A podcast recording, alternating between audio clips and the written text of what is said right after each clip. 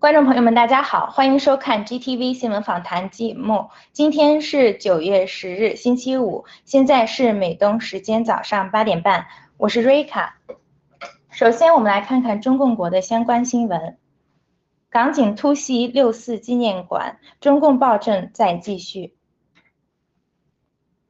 继九月八日支联会四位，继九月八日。支联会四位主要成员被捕后，香港警方九月九日突袭了为悼念一九八九年天安门事件患难者而设立的六四纪念馆，纪念馆的招牌也被搬走。香港六四纪念馆是由支联会筹建与营营运的。在港版国安法实施后，港府对香港民主派持续施加。施加强大的政治与法律压力，为此，支联会已经在今年六月二日宣布关闭六四纪念馆，转而在网上展现六四相关的纪念物品。但是，警方并未因此停止对支联会的调查，最终以莫须有罪名逮捕支联会主要成员，并突袭搜查纪念馆。自去年六月，中共在香港强推国安法之后，港府一年来在打压言论自由、新闻自由等方面出手越来越肆无忌惮，已有一百多位泛民主派人士或社会活动人士被抓捕或遭起诉，多个民主团体被迫做出解散决定，包括支联会。中共暴政之下，香港的自由空间正在消失。来看一条台湾方面的消息。蔡英文总统主持台海军新型塔江舰入列仪式。九月九日，台湾总统蔡英文赴苏澳海军基地主持了最新型塔江巡逻舰入列典礼。台军自主研发建造的塔江号巡逻舰是为满足台。海台湾海军在防空及飞弹拦截上的作战需求而设计建造。由于该舰反舰以及中程防空作战能力突出，航速较快，且舰体具备一定的隐形能力，素有“航母杀手”之称。蔡英文总统主政以来，两岸关系陷入僵局。中共借口指责蔡政府奉行台独政策，因此切断了与台湾的所有官方联系。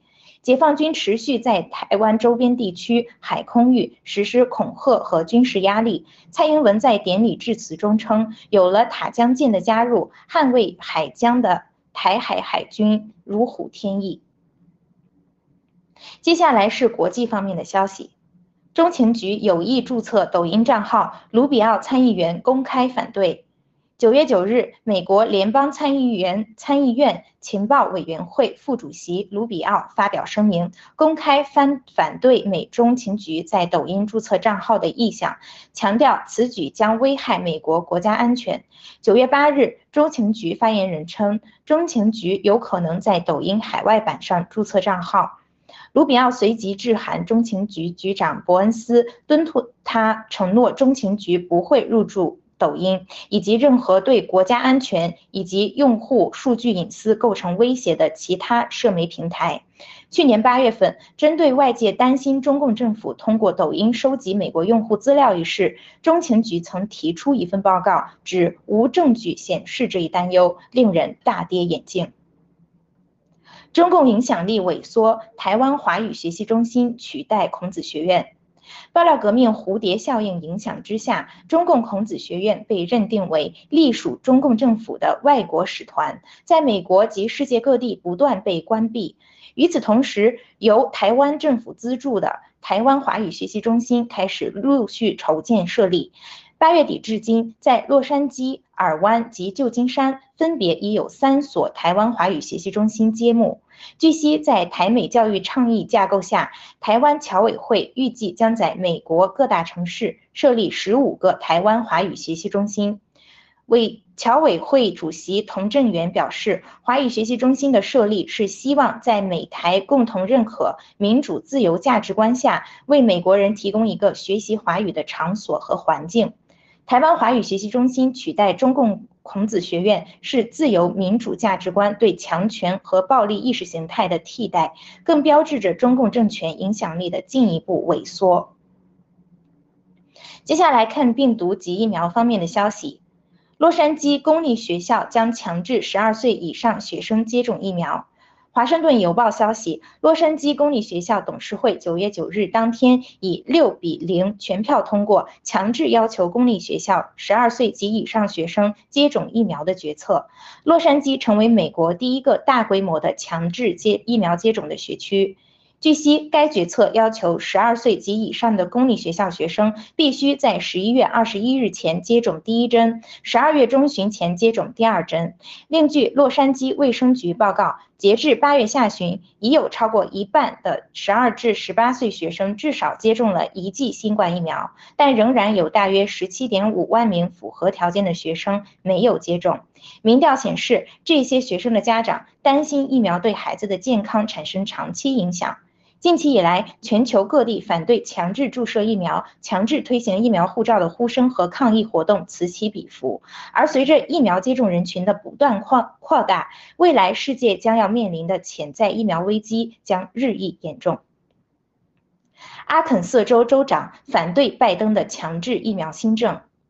九月九日，拜登宣布强制接种疫苗的计划后，遭到各界强烈反对。阿肯色州州长哈钦森公开表示，联邦政府对私营企业的这一强制要求是不正确的。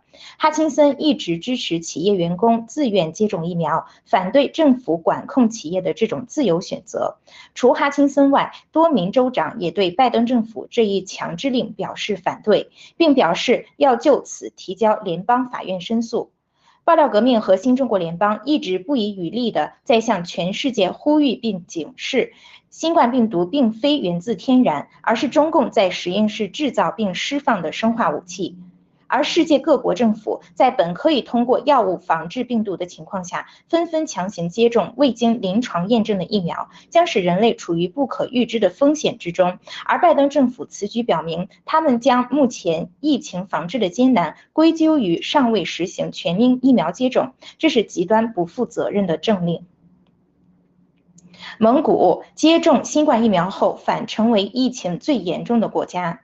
九月九日，一则关于蒙古的新冠病毒病例曲线表表示引起震惊。图表分析显示，蒙古已经超过以色列，成为世界上新冠病毒病例比最高的国家。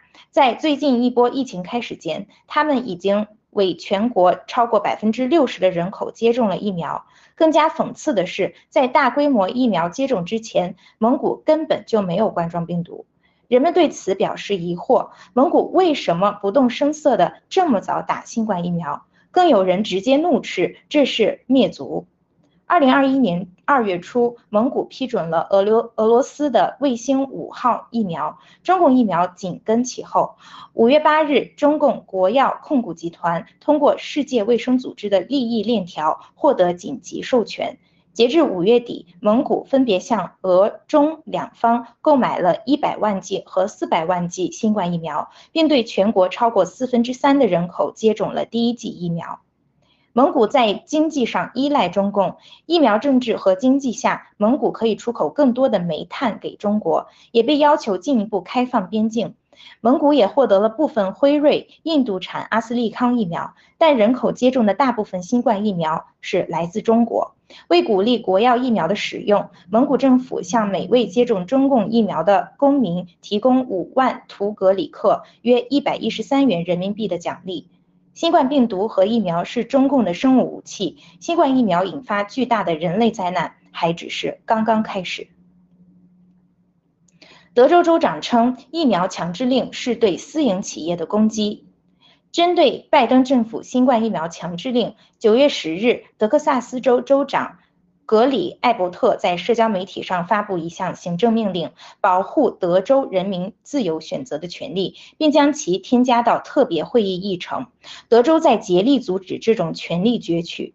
周四早间，白宫发言人珍·帕萨吉就记者提问时轻蔑地回答：“不但可以强制联邦雇员接种新冠疫苗，对于私人企业，他们也能强制。”随即，当日下午，拜登总统宣布，所有拥有一百名以上员工的雇主被要求令其员工接种疫苗或进行周测试，公司员工必须自费配合接受测试。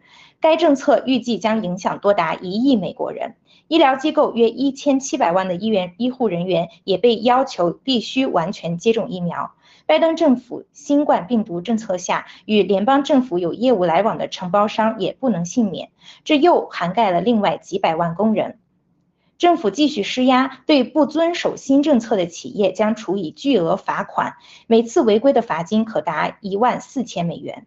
巴西总统博索纳罗曾举例辉瑞疫苗合同的霸王条款，里面清楚地写着，辉瑞不对任何副作用承担责任。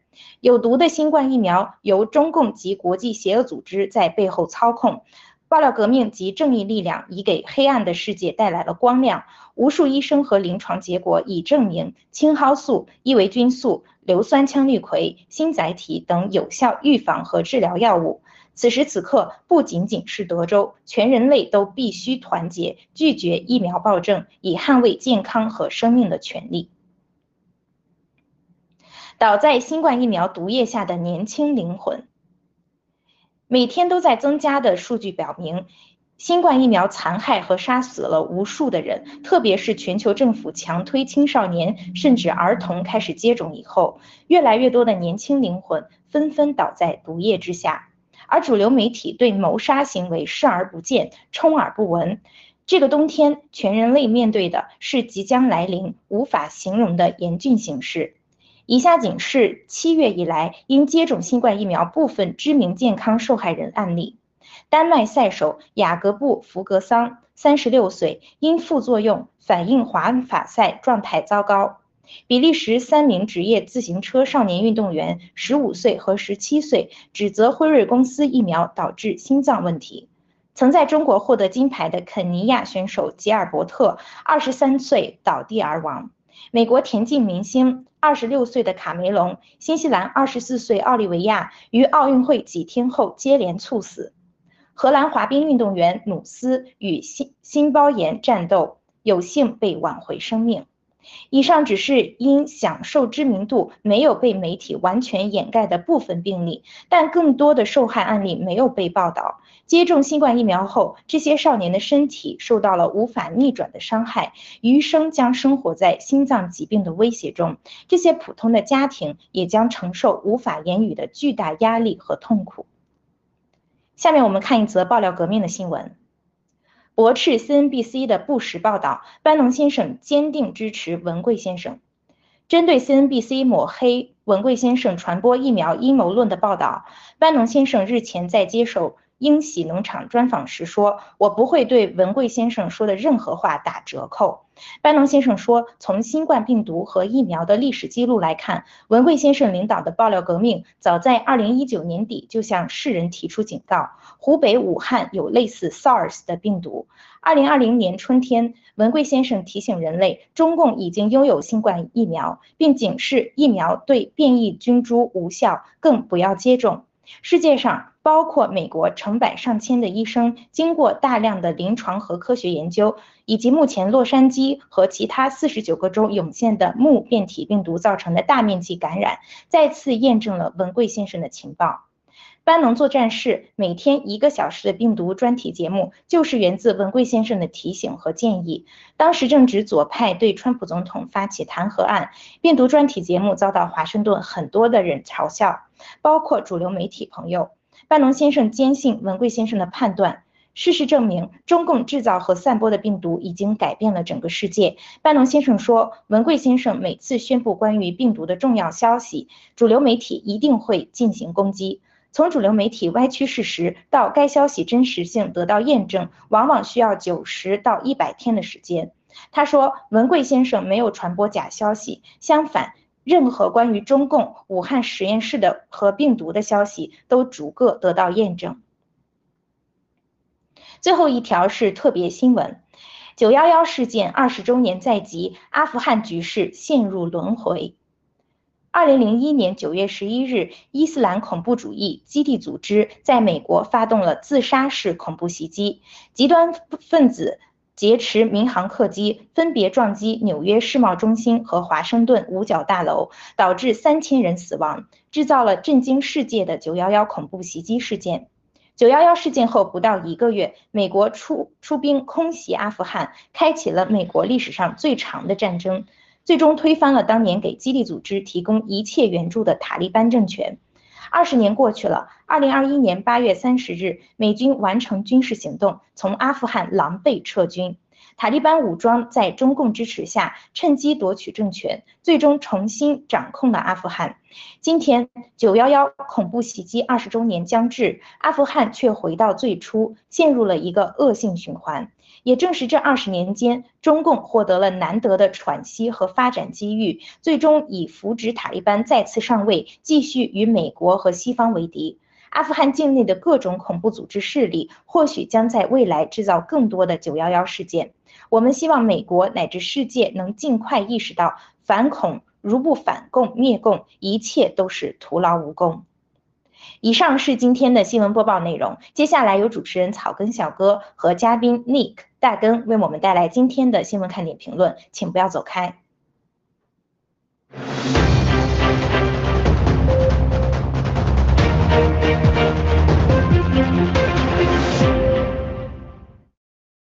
好，亲爱的全宇宙的观众朋友们，大家早上好，中午好，晚上好哈！依然是我们三位啊，老三位，今天给大家带来这个访谈节目。首先，请嘉宾 Nick 给大家打个招呼。好的，谢谢草根小哥好，大根先生好，各位战友们好，很高兴跟大家又见面了。好，谢谢。那么大根先生，呃，观众们大家好啊，心中很慌啊，七哥在直播呢，总感觉损失了一个亿。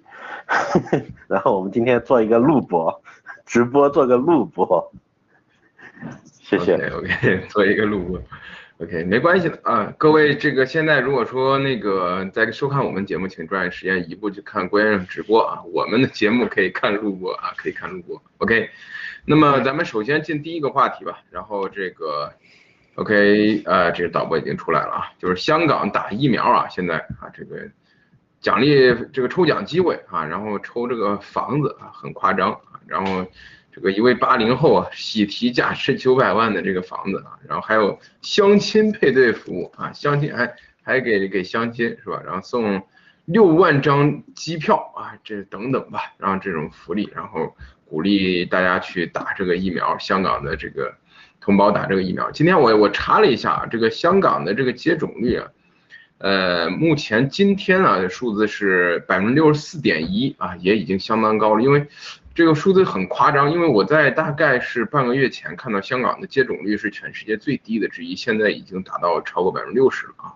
那么包括澳门呢，那个博彩公司是吧？这个星豪博亚这个娱乐向这个香港及澳门的员工表示啊，将拨款一千六百万这个澳币是吧？然后推出疫苗接种鼓励计划啊，鼓励员工接接种这个疫苗。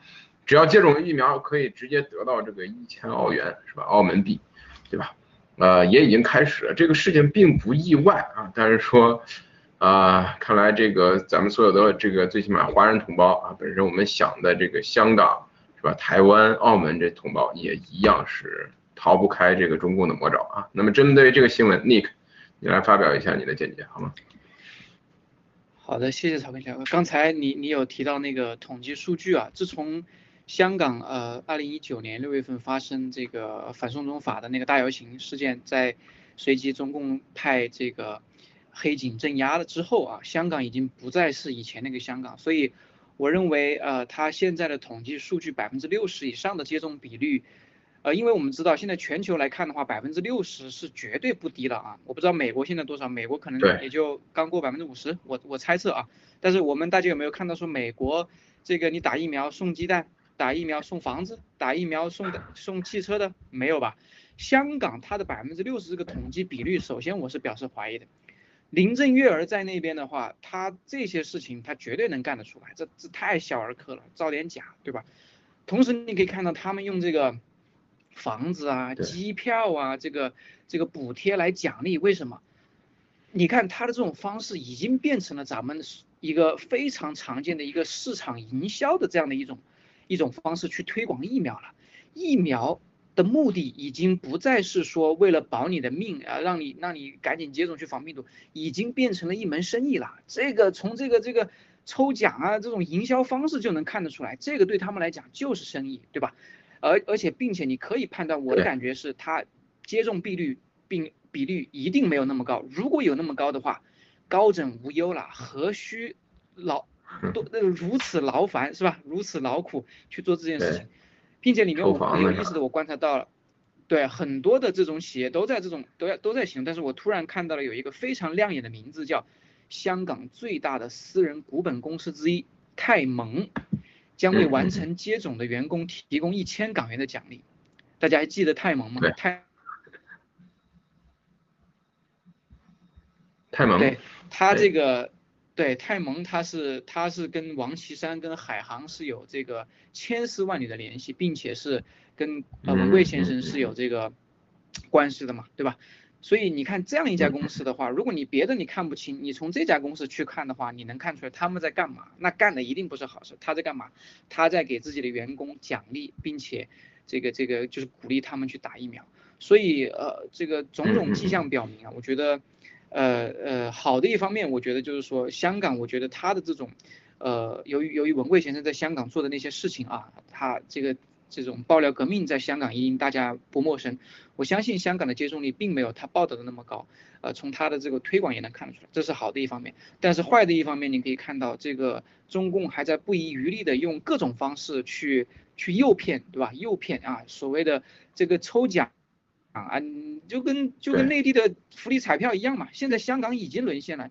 内地福利彩票那叫福利彩票吗？那跟福利有半毛钱关系吗？那那中奖的都是谁啊？你谁都不知道是谁，是谁家里的这这个这个哪个哪个领导的这个侄子啊，是吧？二舅子，这你都不知道的。所以他们玩这个是绝对是骗人的。然后同时，我顺便插另外一个，就是今天看到的一个新闻，就是说。在这个呃中共国在云南还建了一个这个 mRNA 的疫苗基地啊，每年以后就是从二零二零二二年开始，每年量产两亿株、两亿针。你可以想象，他们真的把这个是当成生意了，而且完全没有停下来的意思啊，觉得这个这个这个像印钞票一样来钱，我觉得大概有很长远的计划嗯，超级的，对。好的，好的，谢谢。那么我刚刚也查了一下，这个美国的信息可能到现在 CDC 信息没有更新，还是八月十三号的时候，美国接种率已经达到百分之六十二点七，那么成人的接种率都高达了百分之七十五点三了，那么所以说还是很恐怖的啊。然后跟这个香港的，现在香港基本上差不多。OK，那么针对这个香港哈这个这个新闻啊，大根先生有什么要说的吗？呃，立刻每次一说说的我都没话说了，我都先纠正一下。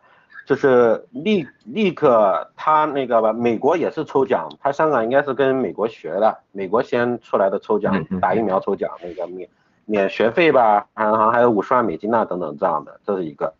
二个就是看了这个新闻，对，就是说看到这个新闻就是很无奈，就是。嗯，就是香港也算是那个信息自动那个自由流通的时间，至少现在还没有强嘛，能看到 GTV 啊，能这样的，能买七哥的歌嘛，就是接种率还是这么高。然后美国的话，我就补充一下，就是昨天拜登不是讲话嘛，就是完全接种的人数已经达到一点五亿，就是打了两针的，都打了一针的没算进去，打了两针的已经一点五亿了。美国好像也就三点多亿。就打四亿人口，也都将近百分之五十了。如果算上一针的话，肯定是超过百分之五十的，甚至七八十，我都相信的。嗯，我就补充这些，谢谢。对，肯定不止。因为我看到十三号的数据都已经一点七七亿了，美国完全接种疫苗的这个人数，恐怕现在就更更恐怖了啊。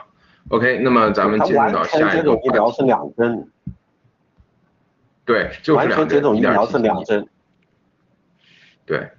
是八月十三号的信息啊，OK 啊，那么咱们进入到下一个啊，这个新闻有一家叫 Art Art Me Life 这个公司是吧？然后在二零二零年四月份的这个消息啊，这个一个老新闻，然后当时就是说这个正在跟这个什么马克思普朗克研究所啊，这个研究呃这个这个呃药物啊来对抗这个。中共病毒啊，那研究的这个药物是什么呢？青蒿素啊，并且这家公司曾经在二零零五年的时候啊，就在跟中共合作，然后研究这个青蒿素来去啊防治这个当时的 SARS 啊。那么这个新闻啊，可以说是这家公司非常有前瞻性啊，非常有前瞻性啊。大根先生，OK，这个新闻是你提供的啊，那么你有什么看法？嗯，这个是我找的，就是上次七哥说肯塔基嘛，我就随便找看一下有没有企业。呃，我我首先跟大家介绍一下这个新闻里面，这个企业自己跟记者说在吹牛嘛，然后啊我们我们青蒿素超牛的，我们能治病毒，我们零五年的我们同事都去中中国那个用这个用这个青蒿素来治那个 SARS 了，这是这是他自己承认的，然后自己在炫耀的，所以说可信度极其高。基本上百靠近百分之百了嘛，然后，呃，我我看到这新闻，反正很恐怖。二零零五年，二零零五年呢，就是就是说，当时他就已经肯定是已经发现了。当时那个好像屠呦呦拿到诺贝尔奖都是是一零年之后吧？一五年哪一年我忘记了？一五年，你想中间又差了多少年？所以说这这这这很恐怖的，好恐怖啊！这这这这都是应该都是七哥说的。那个普陀山计划等等，所有的这些都是蛛丝马迹。现在往后看，往后看，这个新闻找很难找到，你去搜病毒搜不到的，就是搜这个企业，然后才找到相关的，就这一段话，就一一一小段两两行字，就是让人什么毛骨悚然。嗯，谢谢。哎，那么 Nick，你针对就这个事情，其实咱们也不是不能说很意外吧，对吧？你有什么想法？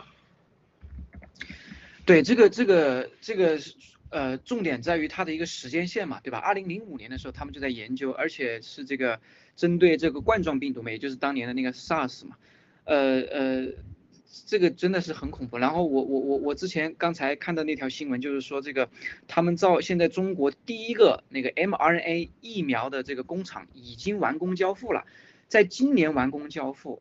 在去年的这个六月份的时候，他们的 mRNA 就已经通过这个这个呃叫什么呀？我看一下啊，叫叫叫，就是研发，已经通过研发，什么意思啊？在二零二零年的六月份，也就是病毒爆发、武汉封城之后的大概四个月、五个月时间，他就已经研发出来 mRNA 了。mRNA 这个 最有名的是 Moderna，美国的 Moderna。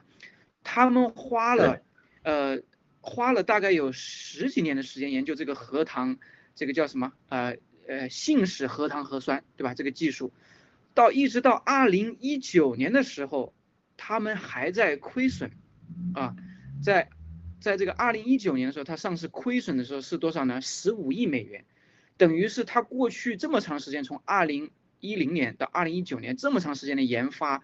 制造等等，到上市的时候，它亏损一直是亏损状态，直到它这个新冠爆发之后，突然这一年，Moderna 开始盈利了，大爆发。但是中共国它用短短的，哎，病毒爆发是二零二零二零年年初，它用短短的六个月的时间，差不多六个月的时间，它就已经相当于是研发出来这个 mRNA 这个疫苗，这是什么概念？所以说它的这个时间上肯定是造假了。那结合刚才大根先生找的这篇新闻，你可以看到，从二零零五年开始就有相关的研究。我们其实有很多的蛛丝马迹，如果我们细心去梳理的话，包括之前我们也看到很多，就关于这个从时间线上，中共它是无法去解释的，为什么在那么短的时间，病毒爆发时间，它就已经研发出来的这个这个灭活疫苗。这个成为那个时候好像是二月份是吧？它的那个载体这个灭活疫苗就出来了。然后这个 mRNA 去这么新的一个技术，你中共国以前从来没有积淀，从来没有这个研究的历史。人家美国最顶尖的公司花了十年时间研究这个东西，你在去年的六月份你就有这么一个 mRNA 的疫苗就出来了，并且你今天此时此刻你的工厂，哎，你建工厂你需要破土哎，你需要这个这个设备仪器等等这个。工厂设计对吧？我们之前讲那个立项都得好多年，要花很长时间。啊，对呀，你你这些东西全部都已经准备好了，我的天，这意味着什么？你跟刚才大根先生这篇新闻对上去的话，就完全不惊讶了。他们在很早很早之前就已经开始做这样的规划，所以这个东西它的时间，关于中共他报道的时间全部都是假的。我们可以认为是很多年前他们已经布局完成。哦，我的理解是这样，嗯。好的，好的，就是您刚讲的这个应该是玉溪的是吧？这家苏呃云南苏州爱博生物科技有限公司对吧？然后这家公司呢，他说的很有意思一点，他说要在二零二二年内投产上市了就啊，现在在进行三期临床试验。那么这样我们可以去观众朋友们都可以去查一下，三期临床试验应该就是呃至少要四年时间。那么你这个从投资到立项到现在短短一年多的时间就已经开始第三期临床试验，这个效率真是非常的惊人啊，非常惊人，这个完全超过了这个这个呃可以说常识啊，完全超越常识的存在。OK。呃，那么我们进入啊下呃下一个话题，在进入下一个话题之前呢，就像呃这个刚这个大根先生这个 Art Artme Life 这家公司对吧？这个就足以证明郭先生一直讲的互联网是有痕迹的啊，它是有痕迹的。这些东西你不可能，你可能淹淹没很多真相，你可以把握这个媒体，但是网络是有痕迹的，对吧？你不可能完全消除，是不是？有这些蛛丝马迹就可以拿这个拿出来。呃，然后这个郭先生也多次说不能依靠这个 Google 的意思啊，我觉得更多的不是说不能去查阅 Google，而是说你查阅出来的这些结果要有自己独立的思考去做判断啊，然后要有自己独立的这个见解啊。OK，好的，那么第三条啊，这个可以说是今天的这个重磅新闻啊，什么？那就是拜登总统是吧？发布可以说是美国有史以来啊，那么最广泛、最大规模的这个疫苗强制令。啊，这个 这个新闻也很有意思啊。然后刚那个新闻播报的时候，刚那个瑞卡播报的时候也有讲到啊，说那个德州州长啊，他特别反对这个拜登总统的这个疫苗政策啊，说这是一种那个是吧？这个强制型的这个政策啊，这个是一种剥削啊。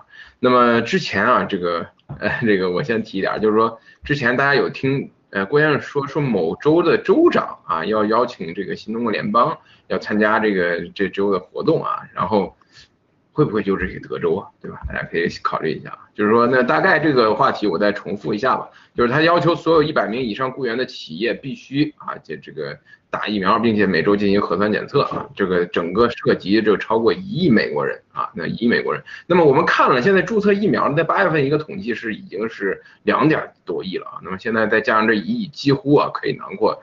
这个美国大部分的这个，尤其是你想这个公司一百人以上的这个公司企业啊，里面全是成年人，而且都是年轻人啊，必须要注册这个疫苗啊。其实想想还是还是很可怕的啊。如果说你不注册的话，违者将面临一万四千美元的这个罚款啊。此外，尤其是所有医护人员必须接触接种这个疫苗啊，那又涉及了一千七百万人。呃，那么针对这个新闻吧，我想这个二位肯定是想说的挺多的。那么 Nick，先从你开始好吗？好的，谢谢这个曹根小哥。首先，我对他这个，他这个，他这算是行政命令吗？还是什么？我觉得他的这个执行起来，我觉得会有很，对我觉得这个执行起来会有很大很大的问题。为什么呢？他这不是咱这个习总加速师一句话是吧？然后强行推行。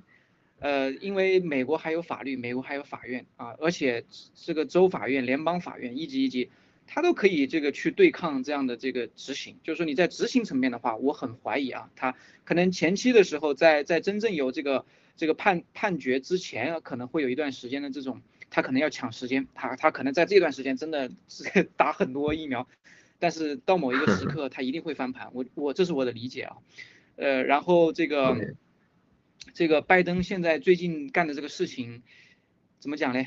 就不太不太地道了，已经慢慢慢慢露出来这个这个这个这个尾巴来了。我觉得啊，这个包括这个跟习总书记通话最近啊，这个包括这个溯源报告八月二十四号出来，这个毫无杀伤力啊，我就觉得有点问题了。这个苗头已经越来越不对了啊。然后这个关于这个这个这个。强行接种疫苗啊！今天还有一个新闻啊，就看到一个视频，就是这个有记者在问白宫新闻发言人呃 Jen Psaki 说，呃，那我们的这个我自己的身体，What about my body 是吧？My choice 就是我自己的身体，我自己的选择呢？哎，就意思就是说你们强制我们打疫苗，哎，但是这是我的身体，这是我自己的选择，这是美国。然后那个新新闻发言人一句话不不说，扭头就走了，他无法去面对，所以呃。对于这样一件事情是对是错，在在美国这样的一个这个法治国家，对吧？自由灯塔的国家，呃，你宣布这样一条行政命令是对是错，老百姓心里清清楚楚啊。至于说你是强制，那你能强制多长时间啊？你最终的执行率能能能到什么程度？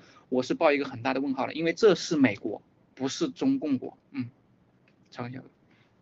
好，谢谢 Nick，我可能就没你那么乐观了啊，因为。我们看到这个疫苗它还是非常有市场的。那么拜登总统是吧，也是打着这个为你好的这个旗号来去做的这个事情，对吧？呃，OK，那拜登总统现在已经证明了他上台的最主要的任务就是推广疫苗啊。OK，那么大根先生啊，你对这个事件吧，然后有什么样的看法？嗯，对你有没有影响啊？哦，我我影响啥？我其实看到这个新闻很失望，就是你看他估计你看你看一发布完就过去跟习打电话，习估计骂他了，快给我 call me immediately，马上给我个电话，他妈做了啥呀？他我我其实看到这很失望，他应该都是什么不打疫苗，公共场合、超市啊都不要去，什么州立公园、国家公园都禁止去，一定要检查疫苗，搞要玩的玩大一点嘛。这个还一百个人以上，那那还好多一百个人以下的。你觉得太松了？就是太轻了。我觉得太太轻了。说实话，我是觉得要玩的玩大一点。我天，要我要一下搞一下，我我是期望出现这样的，我非常期待他出现的，就不要逛超市，不要去公共场合，呃，不要去什么公园，就这样玩才才有用。因为因为呃，我个人对美国的文化的理解，他是他是他他跟。就是跟我们中国文化有点不一样，就是，比方在中国，我打了你没打，那就是说，那我肯定我操强制打，对的呀，妈的，老子打了你怎么不打？这那都要打，要死一起死，就是这是中国人的思维，这个这这你不可否认，这种都在坑里面出来的。但美国人思维是啊，你打我我我打了，你没打，我操，我打是我自己想打，你死我不死，但是你不能强行我打。不是，那他不会想死。他说，你管我干啥？我就要干 这，你不能强迫我干。我自己愿意干可以，但是你不能强迫我干。这是我理解的美国很多就是根本的一个区别。所以说他出现出出来是这种强迫的话，他就算打的话，他有非常强的逆反心理。就是说美国他本能的对这些自由啊，这些都是从小熏陶到大的嘛。不管不管左派多么猖狂，他从小熏陶到大的。你不能强迫我干事儿，管他左派右派，这这是他的本能。他可以愿意干啥事儿，他可以号召你干啥事儿，但你强迫我愿意干，你不能强迫我干。这个，这个是就是我对美国的这种文化的一个了解。所以说，这是小了，应该玩大一点，玩大一点的好了。今天说不到全国都已经上街上街了，我看直直接直接在到街上玩去了。我觉得，反正就另一个我都补充一下，就是说刚刚常识这一块儿，就是现在一定要认清一个现实，你就看疫苗接种率这个层面上来看。是绝对超过百分之五十的人，五十的人是没有常识的，就说千万不要高估了这一点，因为就是疫苗接种率这个东西是非常好的一个参战的，因为疫苗的几个月出来了，有一点常识他都会我都观望一下，不可能去打嘛，怎么会超过百分之五十、六十、七十去打呢？这这这就是说明了这个常识已经被丢掉了，被人类丢掉了，就是就超过百分之五十了嘛，这样的。嗯，以上都是我个人的想法，谢谢。好的，谢谢。其实常识这个东西叫着好像挺简单一个东西，就跟吃饭喝水一样，但是百分之九十九点九九的人不曾拥有的啊。所以说，包括现在郭先生每天耐着性子跟我们讲故事一样，对吧？然后，呃，我们战友们也多一些耐心啊，向身边的人多传输一些。就像我前几天啊，这个可以说付出所有的这个努力代价。然后劝导了我身边一位朋友啊，两口子不打疫苗，结果第二天说他确定了啊，听我的不打了啊。到第三天来个，那我要是到十二月份的时候，我看病毒严重又想打怎么办 啊？这这就是现实啊，这就是现实。我们多一点耐心吧，包括对自己的家人。OK，这个大根先生觉得这个现在这个拜登总统行政令太软弱，他觉得这个罚款一万四千美元可能罚的太少，是吧？最好最好再再加重一点。OK。谢谢啊，谢谢大根先生啊，谢谢 Nick。OK，我们进入这个下一个话题啊，这个那么其实也是跟今天的新闻播报是相关的哈。这个咱们呃这个看二位的想法啊，就是说本身蒙古啊这个这个地方啊疫苗感染率是零，对吧？但是说自从人家一早啊，这可以说是排头兵是吧？三月份都开始享受这个这个这个党的这个号召是吧？这个。响应党的号召，然后去接种这个疫苗，现在已经超过百分之六十了，整个接种率。那么从三月、四月接种疫苗之后，开始大量的这个爆发。那么这个事情啊，其实我们每天都谈，我们是很清楚的，是吧？呃，这个这个，因为疫苗它就是这个中共产党释放病毒的一个最佳的一个方式嘛，这个郭先生已经揭揭秘了啊。那面对这种现象啊，是吧？蒙古的这种现象啊，还有全世界出现的这种现象，刚这个大根先生也谈到了这个常识啊，你觉得这个有没有可能会引发，就是说世界这个大家对这个疫苗啊，或者通过这个事情产生有什么怀疑啊？会不会，Nick？哎，好的，这个曹根小哥。呃，对，我觉得一定会有那一天的，我非常乐观啊，对我几乎对任何事情我都特别乐观，只是时间问题啊。呃，就是说，你看这个曲线，大家就是小学生也能看得明白，这个在在某一个时间点，一切发生了变化。那在这个时间点是什么样的一个变量，什么样的一个因子导致了这样的一个曲线的发生的变化呢？只有一个解释，那就是疫苗。并且现在的这个局势，你可以看到，呃，不论是从政府层面、从媒体层面，还是从这个背后的这种邪恶力量，他已经在疯狂的加紧去推广这个疫苗。你你你前所未有的感觉到，这个打疫苗这件事情。已经变成了这个以前我们在中国大陆谈这个房子的问题的这样的一个一个一个一个一个级别的这样的一个事情了，人人都在讨论你有没有打疫苗，你我刚刚完成了第二针，哎，我今天要去打疫苗，哎，真的最近都是这样的话题，都是见见面，就是说这个这个这个通电话的时候，首先可能就就会聊聊一聊这个问题，但是我们可以看到，不只是在蒙古，在在以色列，包括在新加坡，都是同样的一个一个模式啊，什么模式？就是。原来都挺好，疫苗之后一切都变差了，一切的这个这个这个确诊量都在上升，这就是规律啊，我们不能视而不见啊。再加上啊，你哪怕你就算不是爆料革命的战友，你看到这些数字，那是那是摆在你面前这个铁证，对吧？那更何况你还如果能听爆料革命，能看到这个文贵先生大直播的话，应该是毫无疑问的去去认定这样一个事情。并且你知道吗？现在我的感觉，这个背后邪黑暗力量、邪恶势力，包括中共，他们已经比原来啊，比之前轻松多了。以前要去投毒，轻松多了，现在不用了。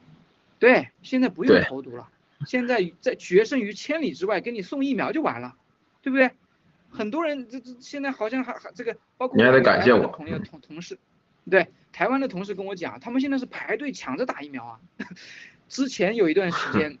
疫苗刚出来的时候，他们是不信任疫苗的。他跟我讲说，那个时候没有人愿意去打疫苗，因为台湾那个时候控制的特别好。但是就是最近这个大概呃六月份的时候，台湾突突然开始有爆发嘛，原来都是一例零零零，对吧？突然有开始呃几十例上百例，那个时候咱们郑清在群里面不是也在这个转当时的一个情况嘛，对吧？从那之后爆发起来，现在台湾人开始抢着打疫苗。我那个同事，我三番五次的劝他，他。他本来说没打，不打不打，后来还是打。这个，哎呀，现在就是这么一个局势吧。所以我觉得现在对共产党和邪恶势力来讲，呃，包括刚才刚才讲这个拜登啊，这个政府发的这条行政令，我为什么那么乐观呢？因为你回想当时这个川普总统发了好多的行政令，包关于这个关掉抖音啊，关掉微信啊，关了没？没没什么，是吧？没什么用。对哎，总统的行政令，对你到执行层面的时候，我依然认为啊，就是说执行层面，呃，它会有一定的阻力。但是我觉得它这个意义在于哪里呢？它在于，我觉得它在于是它它在抢时间，它有一个紧迫感。我觉得他可能也预料到，在文贵先生这个大直播，在全球正义联盟的力量背后，也在这个这个对抗他的时候，他应该也感觉到了这个这个这个局势可能在未来的某一个时刻会发生扭转。所以他在抢时间，尽量，因为这个东西是相当于就是叫二极管嘛，有去无回嘛，单向选择嘛，对吧？你你你你你只要打进去了，你就没有回头路了。他就抢这个时间，让更多人打，打完的话，打到哪里，他的局势就就就就就维持到那个地方，对吧？你在未来的话，你这些你这些打过疫苗的已经回不去，也快捂不住了。所以，对，所以精子和卵子就是那么的重要。所以文贵先生最近一直谈这个精子卵子，我觉得。这个是人类未来的希望，我我觉得啊，嗯，好的，张小哥，好，谢谢 Nick，呃，那么大根先生，呃，我跟 Nick 是完全不一样啊，我跟 Nick 感觉我是一点都不乐观，这是一个，就是说，首先一个就是打疫苗这个事儿，就是随着时间，就是说你不打疫苗，你等不起，就时间越长，打的人越多，这是一个常识，对吧？第二个常识。我觉得立刻您是不是就是考虑一下，就是我们其实我们也在一个信息陷阱里面。举个例子，就现在这个蒙古的图，你别说蒙古了，以色列那个第三针打了，死亡率哪有那么有人看吗？没有人看。我就算报道出来了，现在是啥？现在是信息轰炸，而且人们都是都是讲究效率，都所以说看抖音嘛，我十秒钟、二十秒钟看完一个故事，就是说他他我就算报道了，不放在头版头条，反复的滚动的播放，没有人去在乎的。他他这个现在信息太多了，它落在各地，就说。这又引引起了另一个问题，就是说，我们是出来一个这个图，我们专门拿出来讲，别人不可能看的，你都像一群羊一样的，就是你你你，就像你跟你同事说，选择自己喜欢的那个草根，对草根跟朋友说，那相当于一大群羊在往那个方向走，你跟拉了其中一个羊出来，你说哎那边咸羊呀，别去呀，呃，他说哇那么多人在往那边走，你跟他说了，他可能停一会儿，他最后还是跟着羊群走。去了，现在就是这样的一个情况，所以说我没有那么乐观，这是一。二的话，这又引出来另一个问题，就是我们战友啊，就是我觉得对爆料革命，就是说一定要有敬畏之心，这是我一直想就是跟大家一起分享的，相当于战友之间互相学习吧，说一下自己体会。我我举个例子啊，就是七哥也就最近的直播，他都他都在说都是呃战友太穷了，就包包括草根这样的算有钱的了，就是我我在想。虽然我天天有吃有喝的，虽然说不知道吃的什么喝的什么，但是倒也没觉得自己穷怎么样，都还活得下去嘛。然后竟然让七哥穷的哭了，他看战友太穷了，然后他好几次哭就因为战友太穷了，真的真的真的穷哭了，真的真正的穷哭了，知道吧？我们从这件事，我们就不说那个，我们就是站在我们这个层面来看，你说大头。这样的王立刚这样的人，你觉得在七哥眼里面算啥？就说你战友能让他穷的哭，你这些人都说，真的连蚂蚁都算不了。就是说七哥说在肛门上找屎吃，或者说我放个屁都比他智商高，我肛门上的智智商都比他智商高，这个不是开玩笑的，这个是个事实，这不是说一个夸张，对对，形象啊，这不是形象，这不是比喻，这是真的。你就像七哥。一二十年前随便做了一个 PPT 啥的，哎，中国拿去搞北交所去了，搞期货市场去了，这是多大的事儿啊！这你你比方那那他放了一个屁上面一个痔疮，那确实是智商很高啊，这个不是说吹牛，这个是事实的。所以说我们看到的这个信息一定要有敬畏之心，虽然说这是公共的信息，就像草根放了一个蒙古的这个图。这是我们，就是我们爆料革命挑出来的，而不是说它不代表全世界的，这只是说我们知道的信息是最，就挑完之后的，然后只只给了你个方向，你才能找出来这个图，要不你找不到的。我给你随便的，给你几页纸的新闻，你告诉我哪一句真哪一句假，谁能知道？你就像光明会在七哥十几岁的时候能找到七哥，知道他是世界顶尖的人，这是个什么力量？这是个什么能力啊？人类有吗？没有的，你怎么解释？你小屁孩十几岁了，我说我带你去见全球的沼泽地，你开什么玩笑呢？这一点我是非常非常佩服光明会的，他怎么就能在那个时间发现七哥这样的人？所以说我我觉得我就是说一定看每一个新闻，看每个东西一定带有敬畏之心的过去去看每一条东西，就是我们就是甚特别是七哥说的每一句话这样的，嗯，谢谢。好，谢谢大根先生啊，呃，我也完全同意。我们现在觉得这个很多信息摆到脸前的信息，那是经过啊这个所有的战友的这个筛选出来的关键信息啊，一般人是把握不住的。现在是一个信息轰炸、信息的海洋里面，你找到那么一粒沙子或者那颗珍珠啊，在我们这儿呢好像很简单，因为我们经历了这个四年的这个爆料革命，而且全世界有几千万的这种战友啊，都都是可以说是最顶尖的这个脑瓜，然后。去找出来的这种这个可以说问题关键的钥匙啊，对吧？所以说一般的人他没有接触没有深入到我们这里边的话是很难找到这个关键啊，非常理解。OK 啊，那么今天其实郭先生的大直播啊，这个提前这个有个剧透说是要讲恒大啊，那么恒大的话，呃，我们来讲的话可能是讲不透彻啊，我们这个到不了那个段位啊，还是啊，那么咱们就讲一下啊，这个就是说。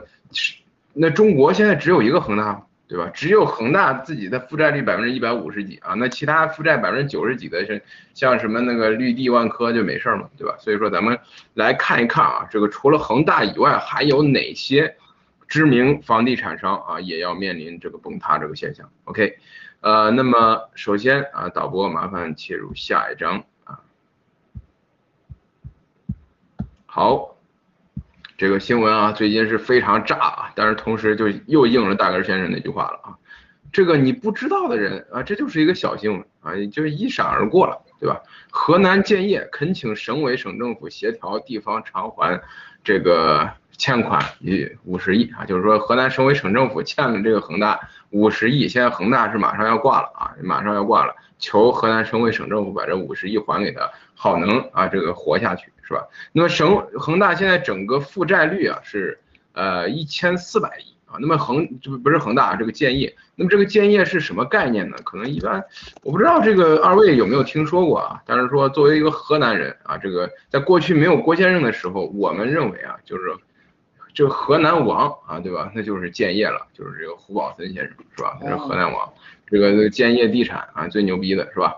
然后这个通过这个钱。前天的时候曝光了一则这个内部文件啊，就是说这个呃呃那个名称是关于企业出现重大风险和危机并请求帮扶救助的报告啊，然后在网上传开了啊，那大大家都懂了，这个东西它一旦传开的话，那肯定不是那么简单的，对吧？是一封求救信啊，然后是这个建业发出来的啊，马上这个救急信啊，这个可以说三根鸡毛都插上了，是吧？马上要面临一个破产的这个清算的这个。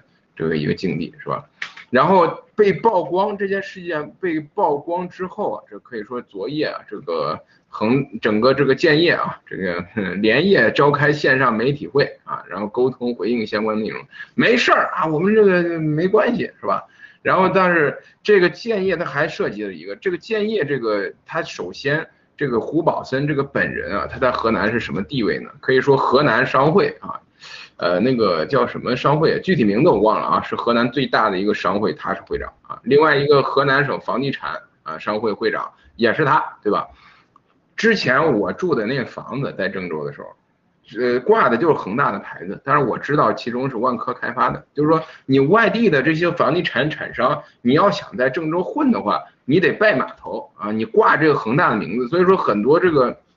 这个这个郑州的这种房地产，你看是建业的这个名字，不是恒大，老提恒大，但其实这个开发真正的开发商不是建业啊，他只是挂着他的名字，就是类那那类似于招标的时候用你一个资质就那种概念是吧？然后是这么样的一个所谓的啊这个这个明面上的啊这个河南王，其实这个人王石对他的评价是出不了河南，确实也如此，对吧？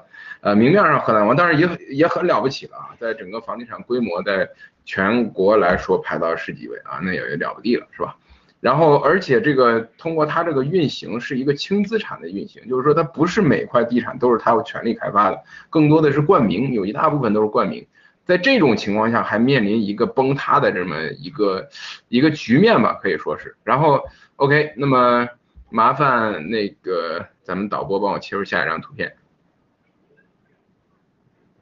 OK 啊，那么这个带来的呢，就是说什么，让我这个今天啊，我我去搜了一下，那么现在这个，呃，就是针对这个建业这个现象啊，就是说在房地产贷款啊，是吧，在银行是有这个这个这个额度的，对吧？房地产贷款集中度，对吧？你这银行的贷款有多多少发放给房地产产业的，这是有规定的，对吧？那么大型的这个银行可以发放多少？大概是百分之四十吧，然后中型的这个银行。那大型银行大家都知道，那四大行是吧？工行是工商建建设、农业中国啊这几个啊。那么中型银行呢，大概大概的这个贷款比例是百分之二十七点五啊。当当然我看的这个数据是呃五月份当时的一个规定啊。那么现在这个应该是没有什么变化，在这其中啊有已经有六家啊。这个银行是面临的，就是说，呃，已经超了啊，是吧？然后这个规定的是百分之二十七点五，但是大家看一下，就是说这个招商银行已经达到了这个贷款率达到百分之三十三了，是吧？那兴业银行三十四点五六，呃，北京银行三十点七零，是吧？这是这是这个贷款率啊，房地产贷款率占比，是吧？然后。还有几家是就是个人住房贷款的比率也是超了啊。然后，那么在这样一个情况之前，官上有提到，就是说恒大的倒台很可能是形成这个雷曼兄弟的这个效应。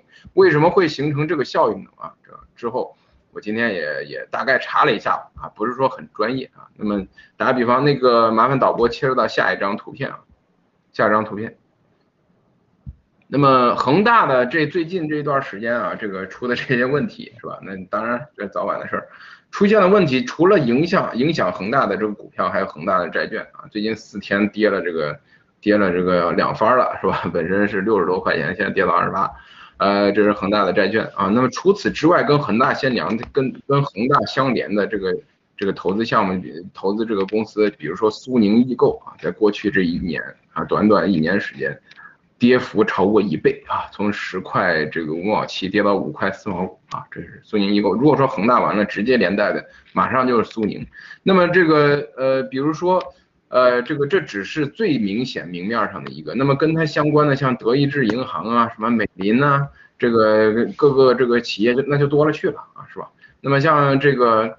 像各地方啊，因为我这个我这个这个家乡的原因，我知道这个恒大这个这个呃建业啊，河南建业的事情。那么建业要倒台的话，首当其冲的，首先是你这个地产项，你就像这个恒大当年这个徐家印是吧，找找范冰冰去给他拉贷款，他拉的肯定大多数当时是在。就是你各地方的这个贷款，广东这个贷款，对吧？你首先你恒大在广东起这个发迹，你肯定广东这些银行都会给你贷款。那么河南建业是作为这个呃河南的这个土皇帝，那首当其冲的是吧？那一定是这个郑州银行还有中原银行了。那么郑州银行、中原银行这个最近这个好像也不太好过啊。这个这个中原银行在二零二零年啊这个年初到现在啊这个。这个跌幅也是超过一倍还要多啊！从最高的时候是两块多，现在跌到一块一毛二啊。然后那么郑州银行呢，好像是呃也好不到哪儿去啊，也好不到哪儿去，跌幅也是超过百分之五十一啊。这都是两家银行啊。那么其实资本市场这个是最敏感的嘛啊，他知道你这个这个地产该出问题之前，那么连带的肯定是这个银行一定是啊收。首当其冲受的这个最大的冲击的就是这个银行。如果说这个建业倒了，那么郑州银行和中原银行一定倒。那么如果说这个恒大倒的话，我相信那就是成为全国性的一个灾难。OK，那么针对这个呃地产这方面啊，这个恒大还有建业这方面，呃大根先生啊，你来做一下评价好不好？看到你说建业，我都想了一个国内还有一个很知名的企业，好像叫银建吧。哎，叫建银，那个，你真的啊，那银行的银那个字，银建建银也是中国很大的一个，就是这个事儿，就是说，在你刚刚你说的那些都是，呃，我说实话啊，我都我都听不懂，但是我站在包工头的角度来说，这个房地产，这个其实跟七哥说的这文化一样的，这个我看得到的嘛，因为在在国内，这个不管是那个包工头还是开发商，就是你有一百万的话。做接一千万的项目都是这这相当于最小起点，比方说你拿了一百万现金，你做个一千万的项目，这个是起点，做个两千万也行，三千万 看你怎么运作了，看你能力了。就开发商也一样的，他就可能就拿几百万几上千万，就是拍个地，拍个地后面全都是纸嘛，都是纸，然后到银行贷款，贷款下面然后压压他压包工头，压建筑商等等的一层一层压下去，到最后其实现金的话就是给。那个农民工呃开工资，这需要现金，而且是半年一年才一结，这样的，甚至还欠一点，我拖一下，这个这个就是说，所以说你看他十亿的项目，最终用到最后可能只用了几千万现金，中间全都是纸，等到年底再给你结账的时候再给你个存兑，又又又是纸，再然后你还要亏个三个五个点，然后到市场给他弄上去，所以说他整个从这一点来看，他整个体系其实就是一个沙。就是说沙建出来的一个城堡，问题是谁来吹这口气，一下给他吹一下，再呼哧一下，然后给他是全部倒下去。呃，现在其实大家也都在等这个点嘛，就是看昨天通电话，人民币还上升一点，是不是？确实是可能撑不住了，这个沙是越吹越多了，表面的沙，不知道会不会什么时候倒下来。这是我对就是整个房地产的，就是现在房子卖不出去，最关键他把二手房弄了，二手房弄了，因为有很大一笔都是人数就是说，呃，我卖了二手房，卖现在的房，然后我来换一个新房嘛，二手房二手房他现在贷款给他基本上停了，说是说评又有评估价，评估价完了还只贷，他他是几个嘛，就是说一个是评估价，就是说不是市场价，你三百万给你评估两百万，然后又只给你贷百分之四五十。就百分之四五十还是政策文件上的，然后还给你拖个三个月六个月，这都是无限期的，这贷款下不来嘛？你怎么那都更没钱买新房了，那相当于有新房的话，那都相当于你有现金，然后才能买，有现金又相当于又把就是老百姓这些手上的有点稍微还宽裕一点的又又挤压嘛，又把钱都挤压都给吸到上面去了，所以说整个大的框架我是这么来看的。因为看这些数据我真看不懂，什么百分之三十啥概念，体会不到，心里面没有体会。但是我知道他们都是基本上都这样玩的，就是从下面的包工头到建筑商，就相当于大包工头到开发商，然后到政府，是这样嗯，谢谢。好，谢谢。啊，那么 Nick。好的，呃，而且现在还有一个更更加这个雪上加霜的问题，就是说。它这个房价现在上不能上，下不能下，呃，再加上这个经济的下滑，这个购买力的减弱，它实际上已经变成了一个非常，就是你你已经流动不起来了，因为你这个如果是按照市场规律的话，你这个这个经济下滑，对吧？你如果这个房产还能流动的话，你起码价格往下走的话，你还能流动，还有一个这个这个着陆，对吧？你现在是相当于直接掐断了，你比如说。呃呃呃，这个这个这个房子你不能涨价，你肯定是没法涨了嘛。现在关键不不不就不涨是不用炒的，它肯定涨不了。现在就是说它不让它降，不让它降的话，你这房子怎么卖出去呢？你几乎就没有流动，那你这个等，对，等于就你就你就死在里面了，你已经没有这个流动性了。你没有流动性是最可怕的。我们相信我们大家都经历过这个。这个二零一六年的这个股灾是吧？他给你来动不动给你来一个熔断，那你完了，你被关关死在里面，你没有流动性，对吧？所以这个是最可怕的。所以我觉得这个也甚至有可能就是因为你是人为的去操作嘛，你忘记了背后的那个一个一个无形的手嘛，就是亚当斯密的那个背后的无形的手的这个力量，就是市场的力量，你没有去交给市场，你用政府的这种强行的行政的力量去管制。当然了，你的好，你的心是当然说说你想你想维持这个这个这个市场，你不想让它崩塌，但是往往你人为的这种干预的话，很可能在过某一些时一段时间之后，它的这个前面的这样的一个因导致后面的一个果，很可能就是直接就是你就是因为你的因而而而崩崩断，而且在这种情况下，呃，我觉得它脆断的可能性更大，因为它不存在一个缓慢这个这个调整的一个一个机会，因为你把是流动性给截断了，嗯。对，对，好的，嗯，谢谢 Nick，嗯，我看我们的这个新闻时间啊，也也已经超时了，OK，那么这个各位啊，那么我们二位还有什么要补充的没有？没有了，没有了，刚刚看直播我都感觉损失了一个亿，OK，都感觉身上的钱在往上掉，都心里面都在慌。OK，一定要戒骄戒躁啊，要稳住，要搂住啊，大家。OK，不行了还可以看那个录播啊。OK，好的，谢谢所有的观众朋友们，谢谢咱们的这个直播团队。OK，咱们今天的节目就到此结束啊，我们下期再见，拜拜，拜拜，拜拜。